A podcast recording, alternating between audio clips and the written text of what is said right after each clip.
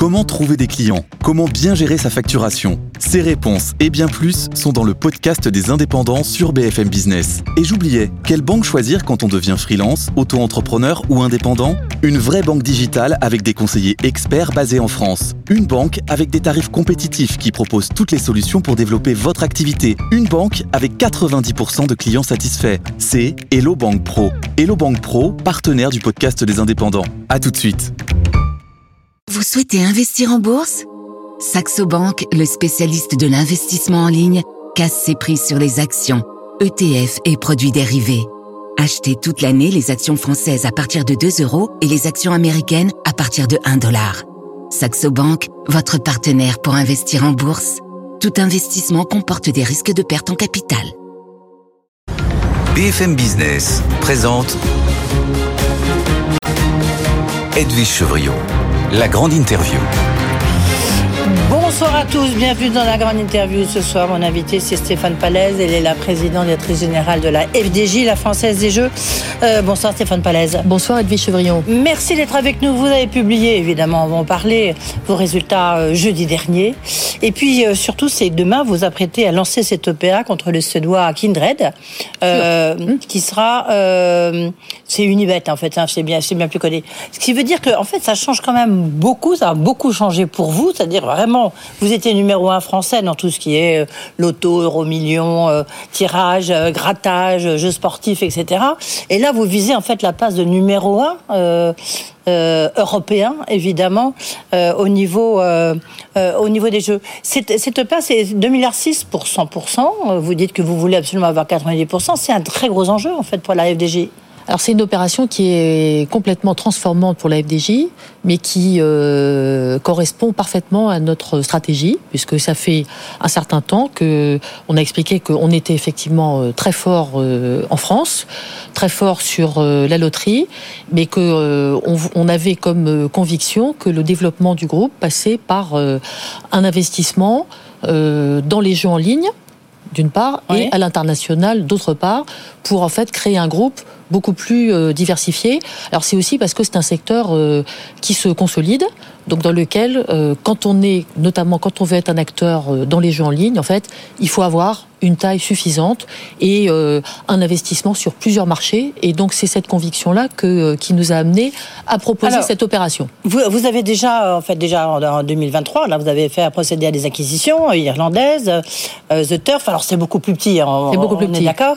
Là, c'est quasiment du milliard 6, c'est votre chiffre d'affaires. Hein. Euh, c'est celui que vous avez réalisé euh, en 2023. Donc, c'est, vous n'avez pas peur d'être la, grenouille qui veut être aussi, grosse, euh, aussi grosse que le bœuf? Alors, je pense que c'est pas. Il faut évidemment pas regarder le chiffre d'affaires. il faut regarder l'EBITDA de l'entreprise. Donc, nous, cette année, on publie donc un EBITDA qui est de 657 millions d'euros. Donc, on est très peu endetté. Donc, en fait, on a une capacité euh, financière qui est euh, très peu utilisée et que d'ailleurs euh, nos investisseurs attendaient qu'on utilise parce que pour eux avoir une entreprise qui génère beaucoup de cash et qui n'utilise pas cette capacité d'investir évidemment c'est pas une ça, ça n'est pas une optimisation de nos capacités. Donc nous ça fait longtemps que on a effectivement, euh, on avait la conviction qu'on avait la capacité de faire des opérations euh, de croissance mm. externe. Là, c'est une opportunité euh, de faire d'un coup plusieurs opérations et d'une certaine manière, si on trouve un acteur de qualité, ce qui est le cas avec Kindred, présent sur plusieurs marchés, eh bien, c'est une manière plus efficace et peut-être d'ailleurs moins risquée que d'y aller en, procédant à de petites acquisitions qu'on doit à chaque fois consolider. Donc, Kindred, l'intérêt Kindred, c'est que donc c'est déjà aujourd'hui euh, une entreprise qui est présente euh, sur sept euh, des dix marchés les plus importants en matière de jeux d'argent en Europe, qui a une position significative sur cinq marchés. Donc en fait, grâce à cette acquisition, encore une fois, si elle se fait, on rentrerait, on deviendrait tout de suite parmi les leaders européens. Le, là, c'est 2006. Vous financez ça comment Uniquement euh, Alors, on, finance, on finance ça euh, grâce à notre euh, à la mobilisation de notre trésorerie et de notre bilan. Et donc, on s'endette. Aujourd'hui, on est une entreprise qui n'est quasiment pas endettée. On a une capacité de s'endetter de manière raisonnable puisque on, on, s'est fixé D'ailleurs, dès la privatisation, on a dit qu'on n'irait pas au-delà d'un ratio de deux fois notre EBITDA en matière d'endettement. On l'a pas utilisé jusqu'à présent. Donc on utilise cette capacité de nous endetter, d'ailleurs en étant capable assez vite de maîtriser cet endettement grâce au fait que nous sommes entreprises qui génèrent de l'EBITDA et du cash d'une manière récurrente et de plus en plus performante. Là, vous êtes déjà assuré, assuré pardon, une partie des, des actionnaires actuels alors en fait, c'est partie. Hein, alors c'est une. Euh, alors c'est d'abord c'est une offre qui est recommandée par le conseil d'administration de Kindred. Donc euh, ça déjà c'est très important. Donc c'est une offre qu'on peut qualifier à juste titre d'amicale. Donc ça c'est le premier point qui est très important. Et deuxièmement, nous avons effectivement un certain nombre d'actionnaires qui sont parmi les, les, actionnaires principaux de Kindred qui ont été en mesure de s'engager juridiquement à apporter leur titre à l'offre. Et ça, ça représente 28% du capital. Donc ça n'est pas, euh, j'allais dire, il n'y a pas que ceux-là qui vont apporter leur titre à l'offre, mhm. mais ceux-là ont un effet, si je puis dire, fortement directionnel, et dont certains d'ailleurs font partie du conseil d'administration. Donc c'est une offre qui se place, qui, qui se fait en, en, en qui, a, qui a été négociée avec le conseil d'administration et notamment ses principaux actionnaires, qui est recommandé par eux. Vous êtes optimiste. Et aujourd'hui, euh, compte tenu de ce que nous avons vu euh, mm. en matière d'ajustement du prix euh, de Kindred, les spécialistes considèrent qu'on a 90% de chances de succès. D'accord. Voilà. Donc effectivement, c'est bien parti, mais c'est pas fini. En même temps, l'État, français est votre actionnaire, même si vous avez été privatisé. Bien sûr. vous êtes un monopole, du reste un peu contesté. On en dira un mot tout à l'heure. Bah, toujours, hein, vous le savez mieux que moi, hein, Stéphane Palaise. et puis les gens s'interrogent aussi sur la valeur de ce monopole. Comment est-ce que l'Europe va évaluer ce monopole? Est-ce que pour les actionnaires suédois, euh, ils sont pas, ils vous ont pas regardé un peu comme un, élément un peu hybride? Alors, bah, bah, c'est tout l'enjeu des, mois qui, euh, enfin, c'est tout l'enjeu de ce qu'on a fait et des mois qui vont venir. C'est euh, effectivement de montrer ce que nous sommes, c'est-à-dire pas seulement un monopole, mais une entreprise qui a été privatisée euh, donc euh, et qui est cotée euh, depuis donc novembre 2019 et qui d'ailleurs dans ses activités a aussi des activités en concurrence, qui d'ailleurs a commencé, comme vous l'avez rappelé, à investir à l'international et donc qui est, qui est une entreprise qui, qui se présente aujourd'hui comme une entreprise qui a vraiment qui est un des acteurs reconnus et performants sur ce marché. Ah, et après, il nous appartient bah, de, de, les convaincre que c'est une bonne que c'est une donc là, vous dites c'est 90% ou rien, si j'ose dire. un minimum 90%. Alors 90%, c'est notre seuil, c'est notre seuil de squeeze out. Vous visez C'est le seuil qu'on souhaite euh, obtenir, euh, comme de la part euh, des actionnaires, pour ensuite procéder à un squeeze, un squeeze out et sortir l'opération, lancer l'opérateur Kindred de la bourse de Stockholm, afin d'être afin qu'il fasse pleinement partie du groupe FDJ et qu'il y ait une seule cotation à Paris. D'accord. Et est-ce que ça voudrait dire qu'il y aura, comme vous dites, une, ce sera une intégration en fait au sein de FDJ, c'est-à-dire une, intégration des équipes euh, Oui. Euh, c'est une intégration dans le groupe FDJ. Ah ben bien sûr, dans le groupe FDJ, sachant que euh, Kindred est destiné à devenir en quelque sorte notre principal pilier dans nos activités de concurrence, de, de jeux en ligne en concurrence. Donc nous avons déjà ces activités en France principalement.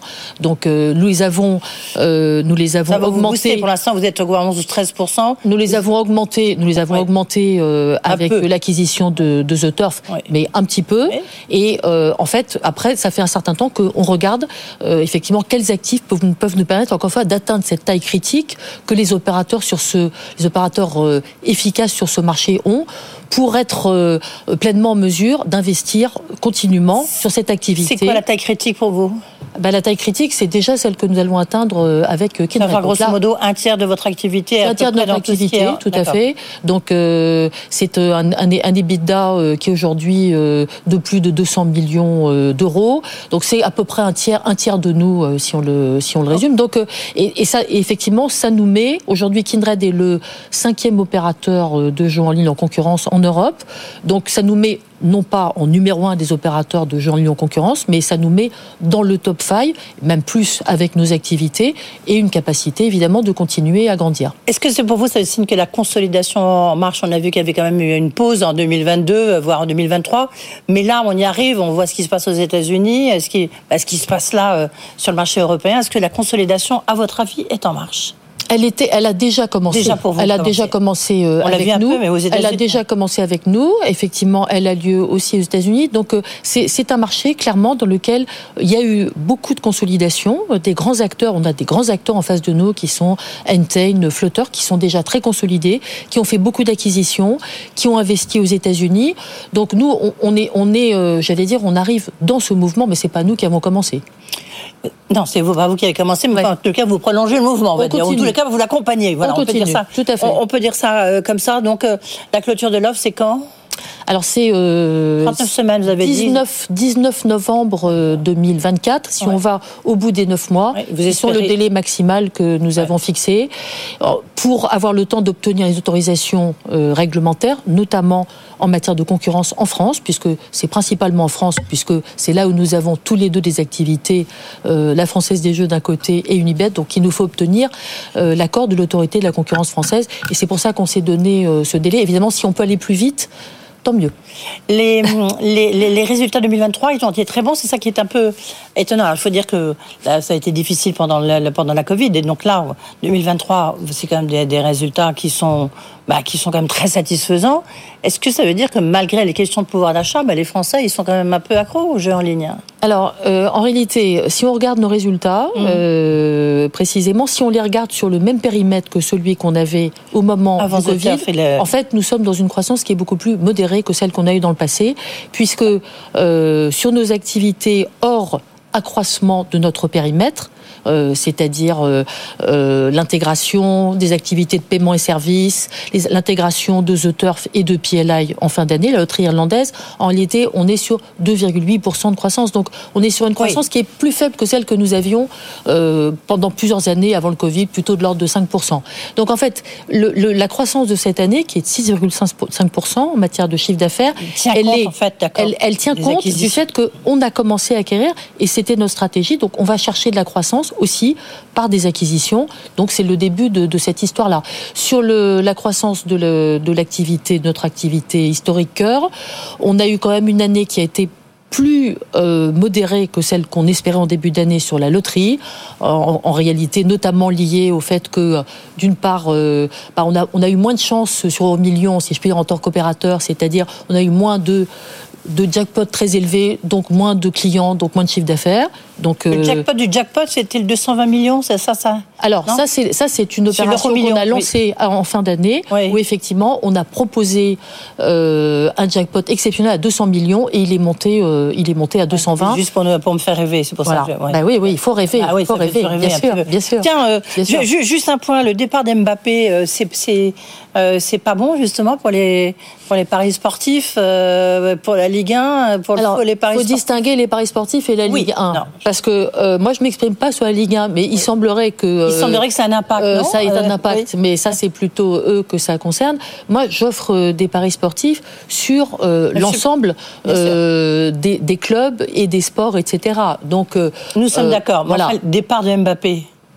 Non, mais euh, je vais dire, c'est encore une fois, c'est plutôt un sujet pour euh, son club actuel et pour la Ligue 1 que pour euh, les opérateurs de Paris. Les opérateurs de Paris, je pense que euh, les, les gens vont continuer de parier sur Mbappé, simplement, peut-être peut-être plus dans le même club. Voilà, ça c'est différent. Oui, ça c'est sûr. Enfin, oui.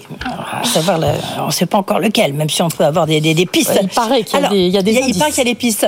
Euh, Stéphane Palaise, quelle est la valeur de votre monopole, du monopole de la FDJ Parce que euh, ce monopole, il avait été évalué, euh, si mes chiffres sont bons, il avait été évalué autour de. euh, Ce n'est pas la valeur du monopole. Je vais, je vais y revenir. Ouais. C'est la valeur, c'est la valeur de la sécurisation de nos droits Ok. de monopole. Ah ben c'est pas pareil. Non, c'est pas pareil. C'est pas du tout les mêmes pour nos auditeurs et téléspectateurs. Voilà. Alors, donc, au moment de la, de la loi Pacte et de la privatisation, Oui.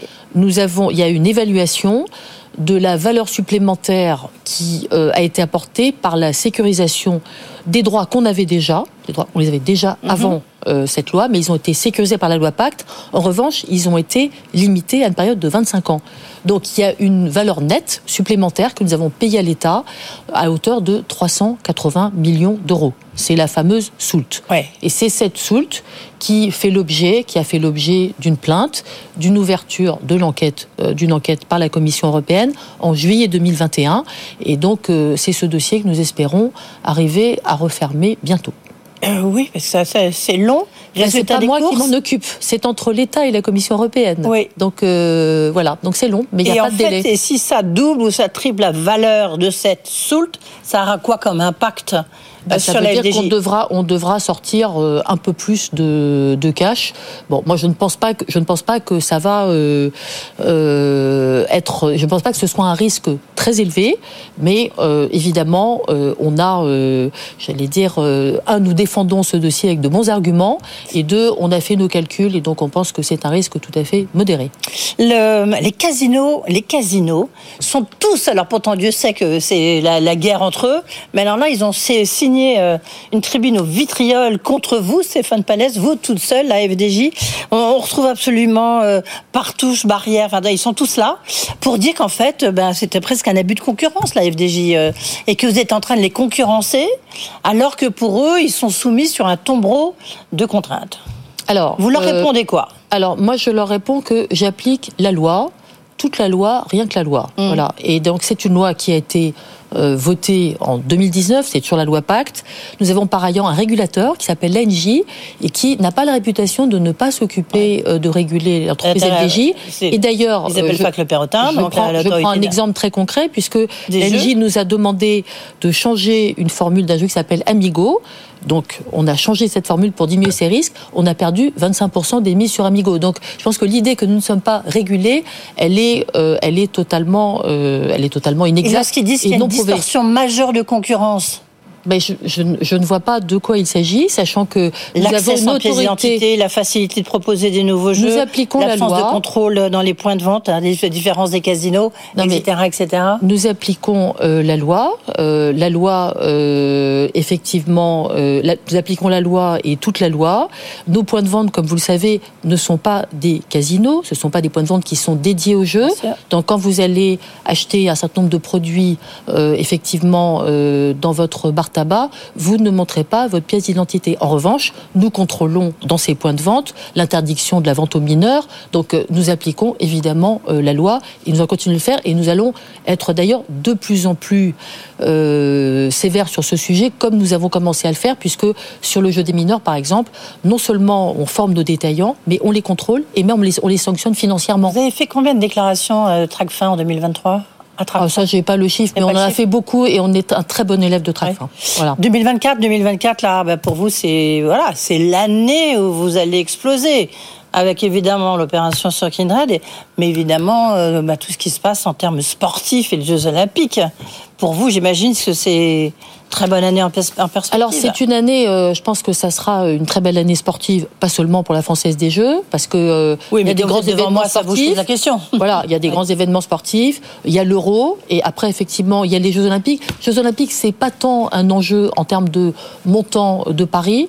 En revanche, c'est un enjeu qui est très important pour euh, montrer l'investissement continu de la FDJ dans le sport et qui est en fait qui va bien au-delà du fait d'être un opérateur de paris sportifs puisque ça fait 30 ans qu'on investit dans le sport, que euh, nous soutenons des champions, donc euh, c'est ce qu'on va faire aussi. Et donc euh, les Jeux Olympiques, c'est une occasion formidable pour nous de montrer et de montrer toutes les preuves de cet engagement. Et donc effectivement, ça sera une très belle année pour FDJ. Vous êtes très engagé, évidemment. On, voit, on, vous voit partout votre logo. donc 2024, ça sera une très bonne année. Ben, J'espère bien. Oui. J'espère bien. Merci beaucoup. Merci, Merci beaucoup, Stéphane Palaise d'avoir été avec nous. Donc lancement de l'offre c'est demain, mais c'est en Suède. Ensuite côté à Paris, si jamais l'opération a réussi. Stéphane Palaise, la présidente directrice générale de la Française des Jeux, était notre invité.